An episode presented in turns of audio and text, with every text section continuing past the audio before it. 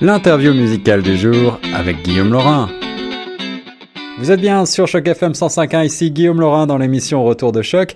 Aujourd'hui, euh, j'ai le plaisir de vous présenter un auteur, compositeur, interprète euh, qui nous vient du Québec. Il s'appelle FP Blanchet, il est au bout du fil. Salut FP. Hey, bonjour. Ça va bien? Ça va très bien. Alors, euh, comme je le disais en, en tu es auteur, compositeur, interprète.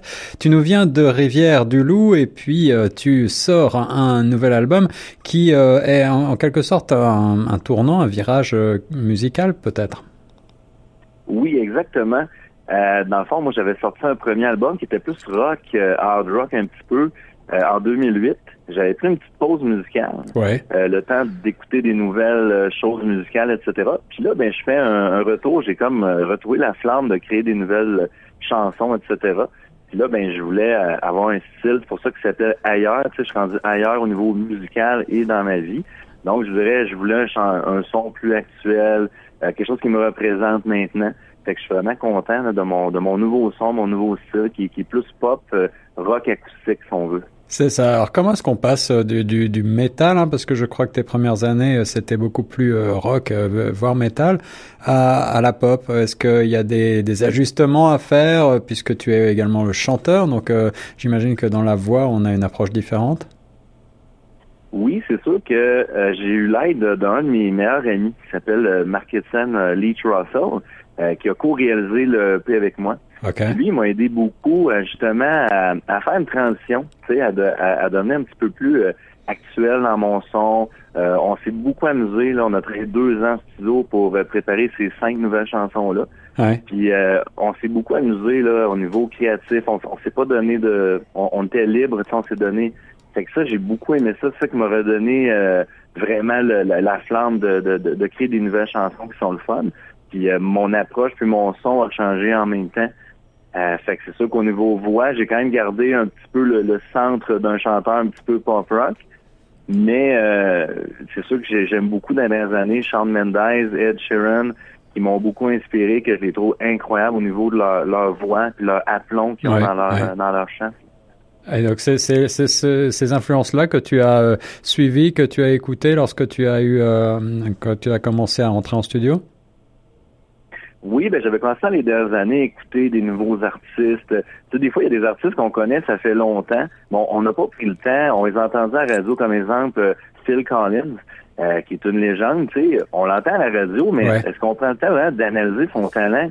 Puis à un moment donné, j'ai écouté comme il faut euh, ce que lui il fait, etc. J'ai fait aïe, c'est c'est un bon comme musique, c'est incroyable. Là, on comprend pourquoi ça joue autant. ouais, ouais, c'est ça. Ben, c'est allé me chercher un background autant dans des des, des, des artistes beaucoup anglais ou euh, américains, etc. C'est la musique qui me rejoint beaucoup. Moi, j'aime beaucoup la musique mélodique. Euh, j'aime beaucoup les arrangements, style un peu musique de film. C'est ça que j'ai voulu faire dans mon pop rock acoustique, si on veut.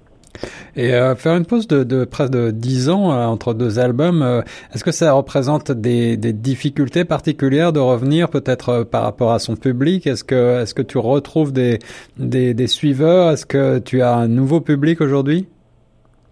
C'est sûr que je repars pas à zéro. C'est sûr qu'on a quand même un entourage qui qui vont quand même euh, rapidement, si on veut, euh, prendre connaissance de ma nouvelle musique. Mais c'est sûr que je repars à zéro, puis c'est, c'est j'aime ça. Parce que justement, c'est comme un, nouveau départ, un nouveau son, euh, une nouvelle façon de, de, de, fabriquer mes chansons, etc. Je trouve ça le fun d'avoir accès à plein de nouveaux gens, puis un nouveau public. c'est ça qui est stimulant aussi. Là. Ouais, ouais, ouais, Et alors, l'album est bien sûr entièrement en français. C'est important pour toi de, de la francophonie, de soutenir euh, la cause francophone ici au Canada?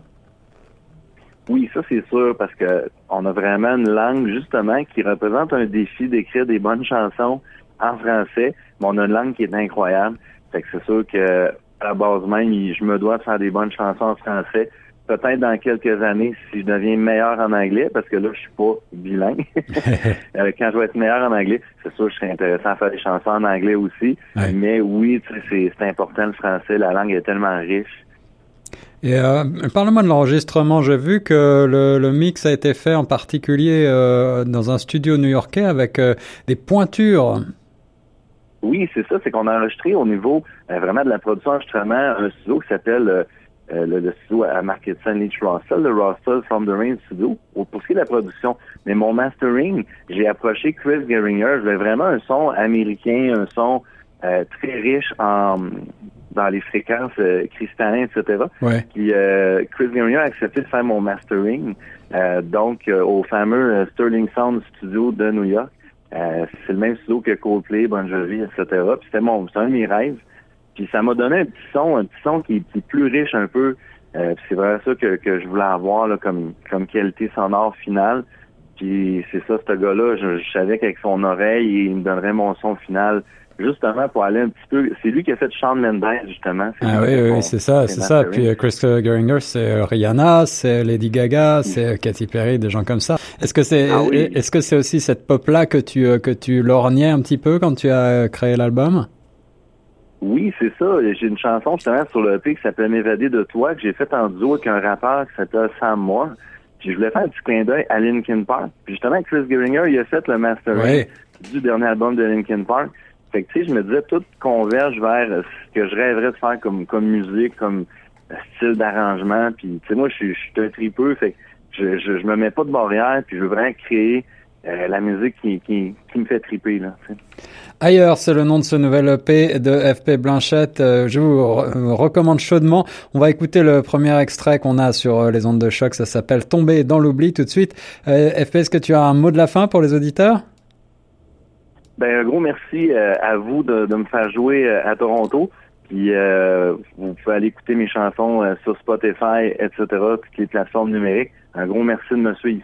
Et voilà, et puis j'ajoute que le lancement du spectacle aura lieu le 26 octobre prochain à Rivière-du-Loup. Alors si vous avez la chance de passer par là, n'hésitez pas à aller faire un tour et, et à applaudir FP Blanchette sur scène. Merci beaucoup d'avoir été mon invité sur les ondes de choc. Ça fait plaisir.